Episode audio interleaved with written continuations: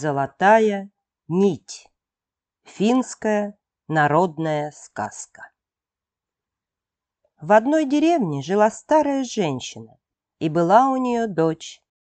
Славилась девушка на всю округу своим умением прясть. Из-под ее руки выходила такая тонкая нить, что и паутинка в сравнении с нею казалась веревкой. А добрая девушка каждую весну дарила птицам шерстяные нитки, чтобы те вили себе теплые гнезда. Прослышал про ее волшебные руки король и прискакал посмотреть на искусную мастерицу. Обрадовалась мать девушки, и ну ее нахваливать, мол, умеет она и то, и другое. Да так разошлась, что и остановиться не могла. Похвасталась, будто дочка сможет из соломы золотую нить спрясть. Спохватилась, а ну же поздно. Приказал король девушке собираться и ехать во дворец.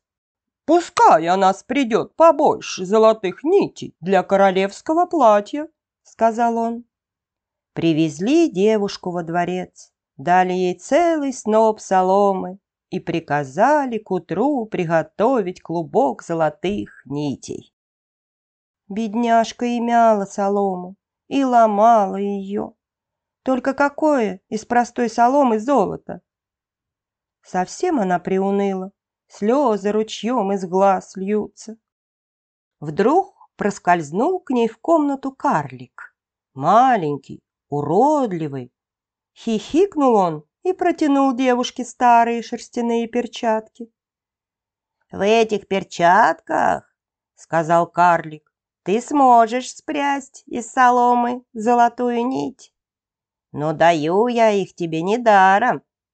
Если за три дня не узнаешь моего имени, станешь моей женой. Не успела девушка ничего ответить, как карлик исчез. Надела она перчатки и впрямь потянулась из соломы золотая нить. До самого вечера работала мастерица, и к ногам ее ложилась сверкающая пряжа. Но не радовала ее такая удача. Как вспомнит про условия карлика, так и сердце замирает. Кому охота выходить замуж за уродца? А король не нарадуется, глядя на гору золотой пряжи. «Такой искуснице, — говорит, — пристала быть женой принца и жить в королевских покоях. Прошел день, минул и второй. Настал срок, который дал девушке мерзкий карлик. Но как узнаешь его имя, когда сидишь целый день за работой? На улицу некогда выглянуть. Да и у кого спросишь?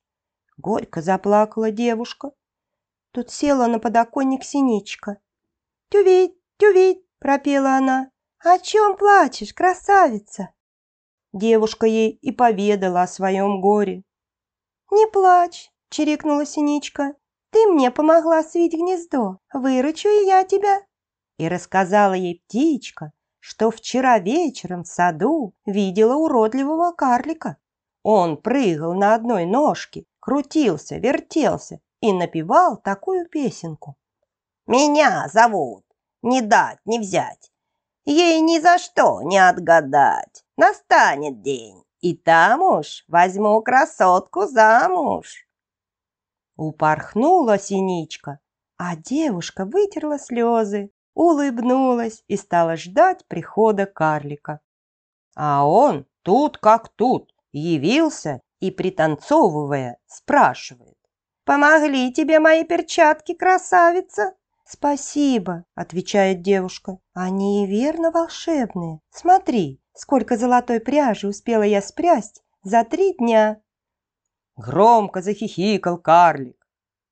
«Я», — толкует, — «выполнил свое обещание. Теперь твоя очередь. Скажи, как меня зовут?» Весело рассмеялась девушка. «Чего же тут трудного? отвечает. «Имя твое обычное. Зовут тебя не дать, не взять». Карлик так и замер. Потемнел он лицом, глаза недобро сверкнули. Только уговор есть уговор. Повернулся уродец на каблуках и исчез. Только его и видели. Даже перчатки забыл забрать. А король тоже не забыл своего обещания. Отдал он девушку замуж за принца. На свадьбе король появился в дорогом наряде, сверкающем узором из золотых нитей.